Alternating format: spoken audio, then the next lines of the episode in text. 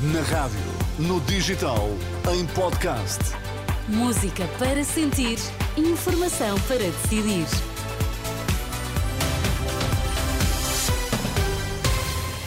Notícias para ouvir agora. Vamos saber quais os títulos em destaque nesta edição das três.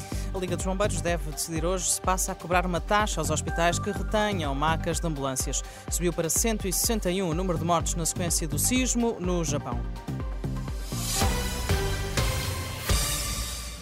A Liga dos Bombeiros Portugueses deve decidir hoje se as corporações vão passar a cobrar uma taxa aos hospitais que retenham macas de ambulâncias, uma penalização que pode chegar aos 300 euros por cada 7 horas. A medida será depois também analisada numa reunião que a Liga dos Bombeiros Portugueses irá ter na terça-feira com a direção executiva do Serviço Nacional de Saúde. A Liga garante que a cobrança da taxa aos hospitais entrará em vigor no dia seguinte, quarta-feira, caso não saia uma alternativa dessa reunião com a direção executiva do SNS.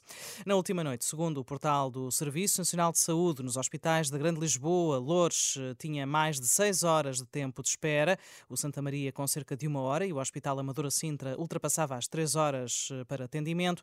Já no Grande Porto, tanto o Hospital de Santo António como o Pedro Hispano, em Matosinhos, a espera para a urgência não passava os 40 minutos. No Hospital de São João, a espera rondava uma hora.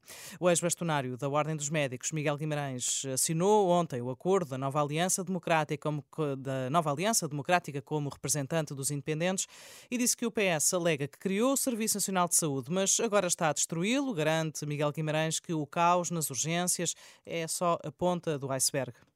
O governo socialista diz sempre que foi ele quem criou o Serviço Nacional de Saúde. Mas a verdade é que se criou o Serviço Nacional de Saúde, neste momento está a destruir o Serviço Nacional de Saúde.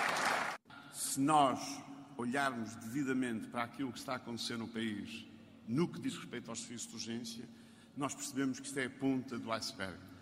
Palavras de Miguel Guimarães, o ex-bastonário da Ordem dos Médicos. Na última noite, na CNN Portugal, a socialista Alexandra Leitão respondeu diretamente a Miguel Guimarães quando este diz que se o SNS fosse uma empresa estaria falido, uma falência que atribuiu aos principais responsáveis, como o ministro Manuel Pizarro e o diretor executivo do SNS.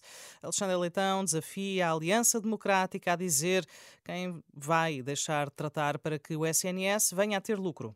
Se o SNS fosse uma empresa privada, já tinha dado falência. Pois se este é o mantra que vão adotar, deixem-me dizer que não percebem nada do que é o Serviço Nacional de Saúde. O Serviço Nacional de Saúde não pode, não é para dar lucro. Senão não tratava pessoas acima de certa idade, senão não tratava certo tipo de doenças, senão não tratava aquelas doenças que os privados não querem tratar porque exatamente não dão lucro. E portanto, quando alguém, quando o mantra, o novo mantra sobre o SNS é vamos geri-lo como um privado porque assim vai dar lucro, a pergunta que eu faço a seguir é quem é que vão deixar de fora dos tratamentos para conseguir ter esse lucro? Palavras de Alexandra Leitão na última noite na CNN Portugal. O sismo que abalou o centro do Japão no primeiro dia do ano causou pelo menos 161 mortos. É um balanço atualizado das autoridades, quando o anterior número era de 126 vítimas mortais. O terremoto, de magnitude 7,6 na escala de Richter, causou também cerca de 560 feridos. Há ainda 103 pessoas desaparecidas. O sismo do dia de novo já é o mais mortífero no Japão desde 2011.